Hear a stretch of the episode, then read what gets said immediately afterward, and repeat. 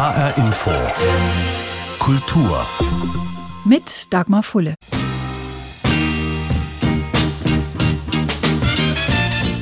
Kann diesen Scheißdreck nicht mehr hören, muss ich ganz ehrlich sagen. Jetzt seit drei Jahren hier und muss mir diesen Schwachsinn immer anhören. Aber diesen Scheiß, der da immer gelabert wird, immer diese, diese, diese Geschichte, alles in, in den Dreck ziehen, alles runterzuziehen, das ist das allerletzte. Du sitzt hier locker bequem hier auf deinem Stuhl, hast drei Weizenbier getrunken, ein bisschen locker. Eure Scheißstimmung, das seid ihr doch dafür verantwortlich und nicht wir. Es kann doch nicht sein, dass wir hier kritisiert werden dafür, dass wir uns seit vielen Jahren den Arsch aufreißen, dass wir dieses Stadion hingestellt haben. Bleiben Sie ruhig dabei. Sie pflegen. Sie Grünschnabel. Sie Knabe. Reden Sie doch keinen Stuss. Dass Sie alt werden, dafür können es nichts. Aber dass Sie so schnell verdummen, dafür können es wirklich was. Ich muss Sie fragen, ob Sie eigentlich auf beiden Augen blind sind. Aber Herrn Strauß bemerke ich allemal, wenn nicht durch die Augen, sondern durch was anderes. Mann, hampeln Sie doch nicht so herum.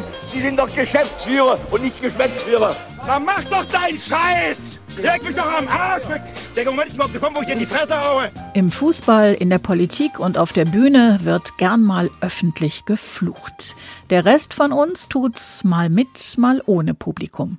Flüche und Kraftausdrücke gibt es seit Anbeginn der Zeiten in allen Sprachen der Welt. Eine neue Ausstellung beschäftigt sich damit im Frankfurter Museum für Kommunikation. Handkässtämme, Mattefresser, Schaukelschorsch, Blosekopf, Rivelkurre, Ameiseficke. So geht Fluchen auf Hessisch. Wer das Pickelgesicht, den Eingebildeten oder die Korinthenkackerin in Mundart angehen mag, kann das im Museum für Kommunikation Frankfurt lernen. Die Ausstellung Potz Blitz vom Fluch des Pharao bis zur Hate Speech umfasst 6000 Jahre Fluchen und Schimpfen. Wir gehen davon aus, dass seit es Sprache gibt, es Ausdrücke gibt, Ausrufe, die bei Schmerz, bei Ärger, bei Überraschung dem Menschen Erleichterung verschaffen oder dem anderen natürlich auch Schmerzen zufügen sollen. Sagt Rolf Bernhard Essig. Er hat die Ausstellung kuratiert. Was reizt den promovierten Literaturwissenschaftler ausgerechnet an verbalen Abgründen? Das Fluchen und Schimpfen begleitet uns von Kindesbeinen an und mein Vater war ein Seemann von Ausbildung, hat insofern eine gewisse Affinität gehabt. Meine Mutter war sehr religiös, insofern ein wenig das Gegenteil und das gab ein schönes Spannungsverhältnis. Allein das hat schon die Neugier geweckt. Scheiße sagt man nicht. Aber wie steht es um Himmel, Arsch und Zwirn? Darf man rechte Politiker beleidigen, nachdem sie zuerst verletzende Worte gewählt haben? Und wann ist eine Verbalattacke justiziabel? Rolf Bernhard Essig will zum Nachdenken über diese Fragen anregen. Er wägt ab. Im zwischenmenschlichen Bereich ist es eindeutig, dass die Herzensklugheit darüber entscheidet, mit Menschen so umzugehen, dass die sich wohlfühlen. In einem öffentlichen Bereich gibt es kein Recht darauf, sich wohlzufühlen. Essig glaubt jedenfalls, Fluchen kann man nicht verbieten. Gott flucht ja schon bei der Vertreibung aus dem Paradies. Jesus verflucht einen ähm, Feigenbaum und im Mahabharata, da verflucht Bhima sich selbst sogar. Im Koran sind Flüche. Ich sage immer, wir sind Gottes Ebenbild angeblich. Also kein Wunder, dass wir auch fluchen. Wie wir fluchen und vor allem wie unterschiedlich wir fluchen, illustriert in der Ausstellung ein Tiermobile. Den faulen Esel, die blöde Kuh, die kennt man hierzulande. Aber ein überfahrenes Opossum? Sagt man in China, verrät Kurator Essig. Eins meiner Lieblingsexponate in dem Bereich ist natürlich der Halbdackel. Halbdackel ist komischerweise die Steigerung von Dackel im Schwäbischen. Also wenn jemand ein Dackel ist, dann ist er ja nicht besonders geschickt und eher ein bisschen dümmlich. Aber ein Halbdackel, das ist ein echter Blödmann. Halbdackel, das klingt geradezu niedlich. Auch das Wortkartenspiel Fluchgenerator spuckt eher kuriose als wirklich kränkende Worte aus. Essig macht's vor. Hier im Moment aufgeschlagen ist gewissenspissender, darmgichtiger Vollzapf. Dann kann man die Tafel umlegen und dann kann man hier einen neuen Fluch bilden und der heißt dann gallenschwarzer, mistfauler Netzrambo. Die wirklich fiesen Beleidigungen sucht man im Museum für Kommunikation vergebens. Aus gutem Grund. Essig erklärt. Wir wollten ja nicht aus Freude an der Provokation die schlimmsten Ausdrücke hier darbieten. Wir wollen zeigen, es ist ein extrem schillerndes Phänomen. Es gehört zur menschlichen Kommunikation dazu, ist unverzichtbar und unverbietbar. Was wirklich als schlimm empfunden wird, das ist extrem unterschiedlich. Ein Bericht von Anna Meinecke zur Ausstellung Potsblitz vom Fluch des Pharao bis zur Hate Speech. Zu sehen bis zum 29. Januar im Museum für Kommunikation Frankfurt. Was steckt hinter all der Flucherei, den Verwünschungen und den Kraftausdrücken? Dr. Anna Lorenzen ist Neurobiologin und Redakteurin beim Magazin Spektrum Gehirn und Geist. Sie hat sich unter anderem mit den Hintergründen des Fluchens befasst. Warum also fluchen wir, damals wie heute, und was löst das aus in Gehirn und Psyche? Wir fluchen eigentlich aus den unterschiedlichsten Gründen. Also zum Beispiel, um Wut auszudrücken, Frustration, um Dampf abzulassen. Aber natürlich leider auch, um andere Menschen auszugrenzen, klar, und zu beleidigen. Aber Flüche haben auch eine positive Gegenseite. Zum Beispiel ähm, verbindet es ja auch, wenn man einen bestimmten Jargon benutzt. Zum Beispiel hat man das bei Studien gesehen, äh, die in Gefängnissen durchgeführt wurden, dass es auch Gruppen untereinander verbindet, einen bestimmten Jargon zu benutzen. Schimpfwortnutzen und Fluchwörter. Das Besondere an Schimpfwörtern ist, ähm, dass es so ganz ähm, starke, direkte ähm, Effekte aufs Hirn hat. Also anders als andere Kategorien von Wörtern und sowohl beim Sender als auch Empfänger. Also zum Beispiel steigt das Aggressionslevel und auch das Arousal steigt. Also das Gehirn ist dann sehr aktiviert und aufmerksam und auch die Alarmbereitschaft steigt. Und das alles passiert total automatisch, wie Studien zeigen. Zum Beispiel kann man sich an Schimpfwörter auch viel besser erinnern als an andere Wörter und selbst dann, wenn wir abgelenkt sind, also auch gar nicht richtig zugehört haben. Jetzt hat es ja lange keine Forschung gegeben zum Thema Fluchen, weil das irgendwie auch ein unfeines Thema war, war nicht so schön, sich damit zu beschäftigen. Aber als sich Wissenschaftler dann damit beschäftigt haben, haben sie festgestellt, dass uns das Fluchen tatsächlich gut tut. Inwiefern denn? Also erst in den 70er Jahren kam das, glaube ich, auf. Also da wurde quasi die Malediktologie gegründet, die Wissenschaft Schönes Wort. Total.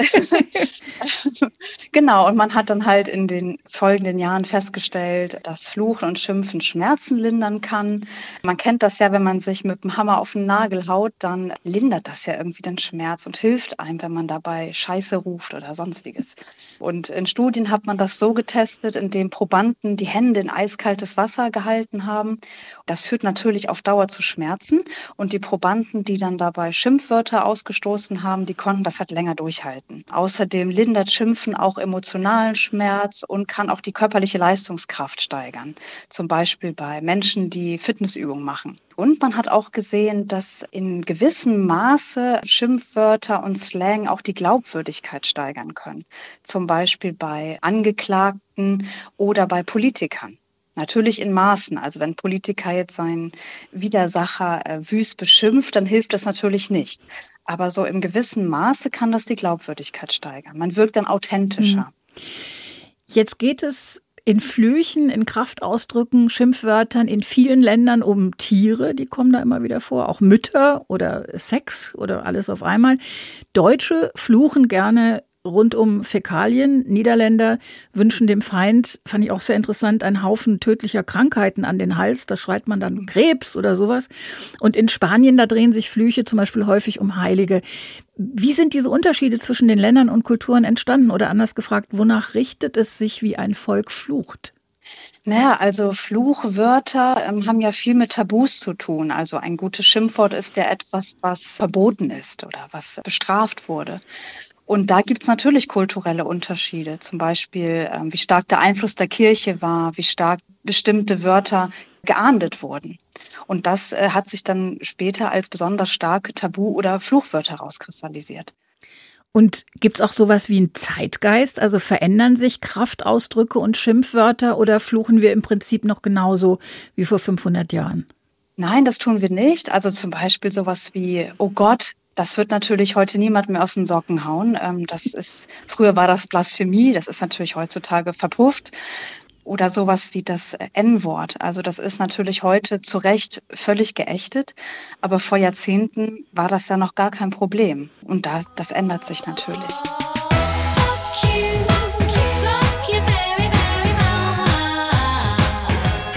Die Engländerin Lily Allen mit Fuck You, einer der wenigen Pop-Hits, in denen geflucht wird, genauso wie die deutsche Girlgroup Tic Tac Toe mit Ich find dich scheiße. Ansonsten beschränkt sich die Flucherei hauptsächlich auf Rap und Hip-Hop. Ob Fluchen oder Schimpfen, wer es tut, macht sich Luft. Wer sich's anhören muss, hat mitunter wenig Freude. Vor ein paar Jahren wurde das einem Hotelbesitzer im Nordosten von Schottland schlicht zu viel. Er verhängte kurzerhand ein Fluchverbot in der Bar. Ähnliches war auch schon zu hören von einem Rockfestival in London und von der BBC, aber auch von der New Yorker Wall Street und aus dem US-amerikanischen Fernsehen, aus dem niedersächsischen Landtag und aus der Castingshow Deutschland sucht den Superstar. Solche Fluchverbote aber können Menschen nur an einzelnen Orten und für ganz begrenzte Zeit durchhalten. Völlig abgewöhnen kann man uns die Flucherei wohl nicht, meint Neurobiologin Dr. Anna Lorenzen. Also ich würde sagen nein, denn Fluchen ist ja etwas total tief verwurzeltes in uns. Fast alle Menschen fluchen, in jedem Alter, in jeder Gesellschaftsschicht. Und das ist etwas fast schon archaisches, was man äh, dem Menschen nicht einfach austreiben kann. Und es ist natürlich etwas anderes, ob man Menschen in der Öffentlichkeit beleidigt oder ob man das jetzt macht, um Wut einfach auszudrücken und Schmerzen zu lindern. Und ersteres, also Beleidigungen, sollten natürlich nicht stattfinden in der Öffentlichkeit. Nun machen wir das ja gerne so, dass wir Kinder dazu erziehen wollen, solche bösen Wörter nicht zu benutzen. Die Engländer, Amerikaner sagen dann gern mal mahnend Language. Also kann man denn Kinder dazu erziehen, wenn man sich dann selber vielleicht hier und da doch wieder ertappt beim Fluchen? Ja, also das sehe ich auch kritisch. Also ähm, weil, wie gesagt, ein Fluchwort lebt ja durch das Tabu. Und wenn man Kindern jetzt Schimpfwörter verbietet, dann lädt man die ja erst recht auf mit Macht, diese Worte. Und also Kinder fangen ungefähr mit zwei Jahren an, solche Wörter zu benutzen und dann am Anfang natürlich ganz neutral. Und dann lernen sie ja mit der Zeit, dass die Eltern ähm, entsetzt reagieren, ausflippen. Und erst dann wird ja so ein Wort erst richtig zu einem Schimpfwort. Das heißt, man verleiht dem Wort dann erst die Macht, indem man es immer wieder verbietet. So, und es bringt grundsätzlich nichts, ist etwas total Menschliches. Anders ist es, wenn das Kinder verwenden, um andere Kinder auszugrenzen. Da muss man natürlich dann drüber sprechen. Was ich besonders interessant finde, in Ihrem Artikel schreiben Sie unter anderem, einige Forscher sehen in Kraftausdrücken deutliche Parallelen zu Tierlauten und betrachten Fluchen und Schimpfwörter als eine Art Ursprache. Wie kommen die darauf? Ja, weil Schimpfwörter, wenn man sich mal die Struktur anguckt, die sind ja sehr reduziert, so ganz basal, archaisch und expressiv, also ein bisschen so wie warnende Rufe wie Feuer oder Hilfe. Auch haben zum Beispiel Schreien und Wein haben ähnlichen Effekt wie Schimpfwörter. Auch, dass sie Schmerzen lindern zum Beispiel, auch ähnliche Hirnareale aktivieren. Und äh, Forscher sehen, also einige Forscher sehen halt in diesen ganz primitiven Lautäußerungen ähm, parallel mit Tierlauten, aus denen sich vielleicht im Laufe der Evolution komplett Sprache entwickelt hat. Also Fluchwörter sind dann sozusagen das Bindeglied auf dem Weg dahin. Fluchen Sie selber? Klar, ständig. sagt Dr. Anna Lorenzen, Neurobiologin und Redakteurin beim Magazin Spektrum Gehirn und Geist, über das Fluchen, warum wir es tun, warum es uns gut tut, was dahinter steckt und warum es sich nicht verbieten lässt. Now, yeah,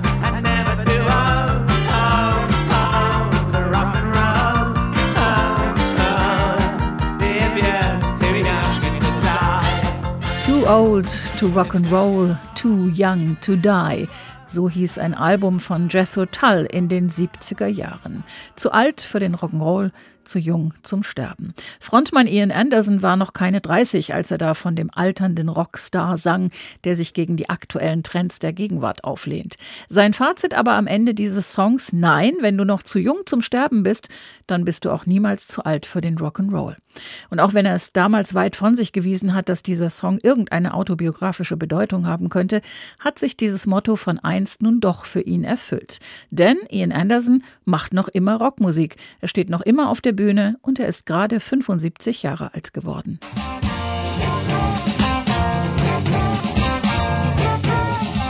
Ian Anderson hat die Querflöte in die Rockgeschichte eingeführt, als Frontmann der Band Jethro Tull, Ende der 60er Jahre mit dem ersten Studioalbum This Wars. Eine kleine Revolution in der Musikwelt, in der die Instrumentierung eigentlich relativ klar war. Schlagzeug, Gitarre, Bass, Synthesizer, Piano, aber doch keine Querflöte. 1971 Locomotive Breath, einer der erfolgreichsten Songs der Band.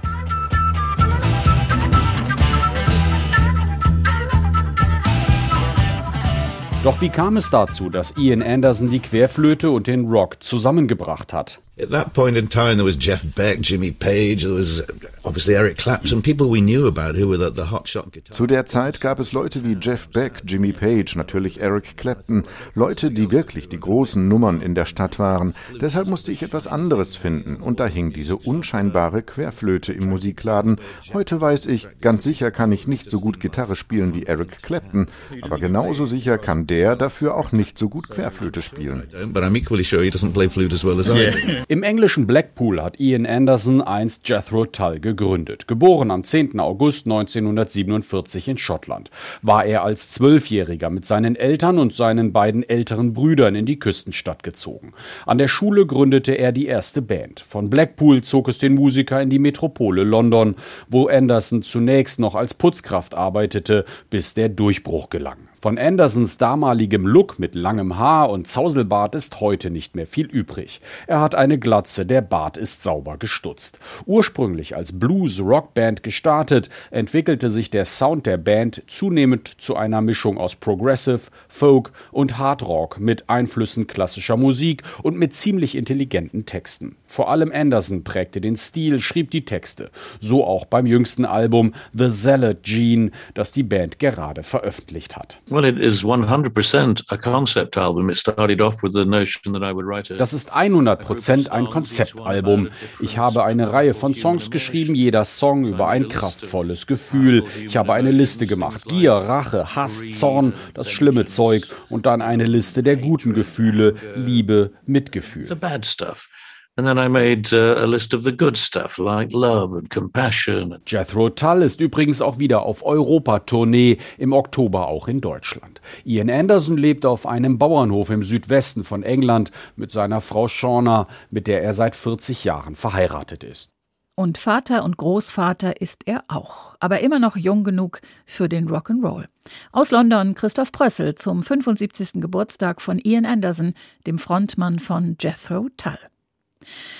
Zurück nach Deutschland und zu einem Thema, das uns alle immer wieder beschäftigt, das Wetter. In diesem Jahr vor allem mit Hitze und Trockenheit. Da kann der Deutsche Wetterdienst in Offenbach auch nur zugucken und das Wetter vermelden, es aber nicht machen. Genauso wenig wie die Klima- und Wetterwerkstatt, ebenfalls in Offenbach.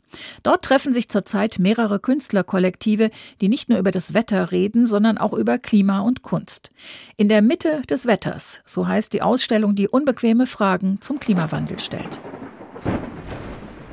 Es regnet natürlich auch hier nicht. Im Gegenteil, das Thermometer klettert auf beunruhigende 30 Grad, aber das Geräusch ist so schön in diesen Zeiten, in der Regen dringend gebraucht wird.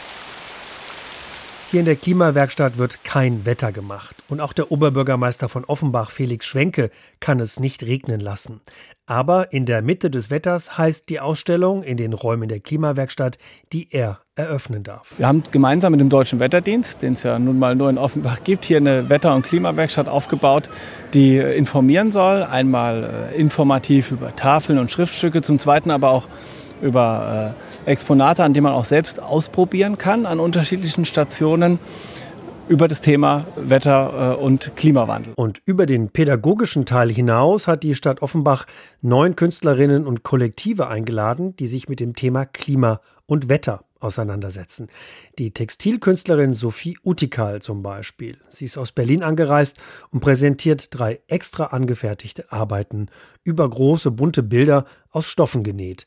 Auf einer prangt eine Sonne in vielen Gelbtönen. Ich glaube, dass Kunst total wichtig ist äh, für gesellschaftliche Veränderungen. Also ich glaube, man braucht auf jeden Fall Aktivismus, dieses Theoretische, aber auch die Kunst. Und diese drei Akteure zusammen können gesellschaftliche Veränderungen vorwärts bringen. Utikal beschäftigt sich mit der Fragestellung, wie die menschengemachte Klimaveränderung unser Zusammenleben verändern wird.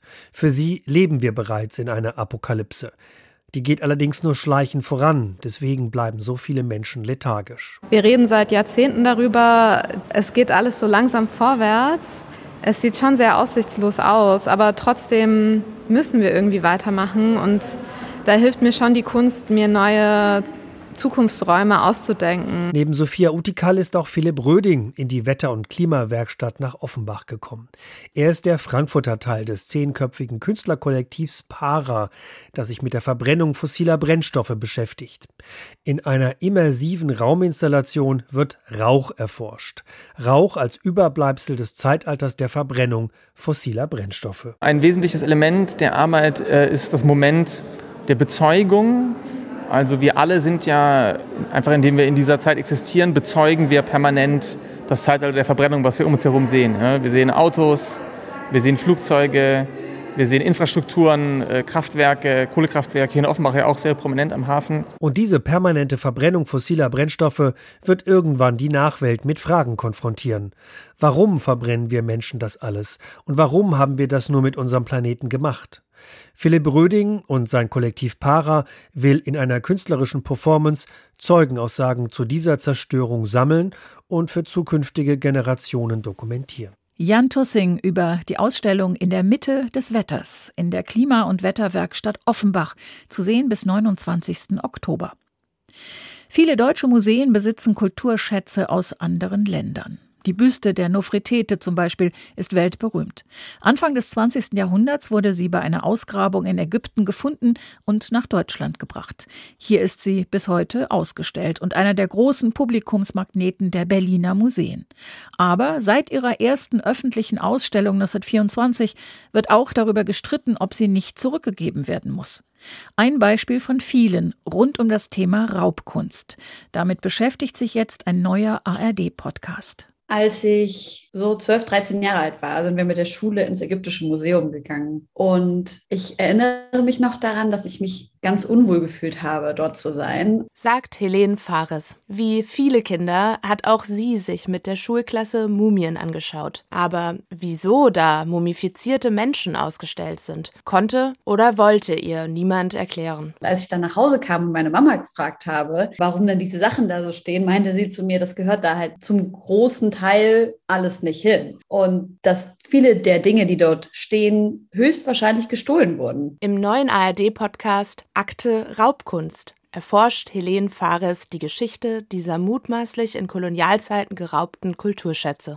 Eva Morlang hat den Podcast produziert. Sie sagt, ich finde es extrem wichtig, dass wir uns damit beschäftigen, was in den Museen steht. Es ist einfach ein Zeugnis unserer kolonialen Vergangenheit und steht damit für einen Teil der Geschichte, mit dem wir uns, finde ich, noch viel zu wenig auseinandersetzen. Der Podcast soll die Leute nicht belehren, sagt Morlang. Sie will vor allem spannende Geschichten erzählen. Von Benin-Bronzen sogenannten Ahnenschädeln aus Papua-Neuguinea oder dem Kopf der Nofretete. Mir persönlich geht es halt selbst so, dass ich über Geschichten immer am besten verstehe und begreife, was Dinge bedeuten. Äh, mir ist es viel wichtiger, Zusammenhänge zu verstehen, als zum Beispiel Jahreszahlen. Dabei kommt es für sie nicht nur darauf an, was erzählt wird, sondern auch wie und von wem. Aus welcher Perspektive erzählen wir das? Und wer bekommt wie viel Raum, die Geschichte zu erzählen? Und am Ende geht es hier bei diesem Thema auch um Deutungshoheit was ist Kunst, was steht hier im Museum, was bedeuten aber diese Objekte oder diese Kulturschätze vielleicht für die Leute in dem Land, wo sie herkommen. Deswegen hat Eva Morlang Menschen mit migrantischen Biografien ins Boot geholt. Die Familie von Helene Fares beispielsweise kommt aus Syrien. Sie sagt, die Perspektive, die ich in diesem Podcast bringen kann, ist die Perspektive einer jungen migrantischen Frau,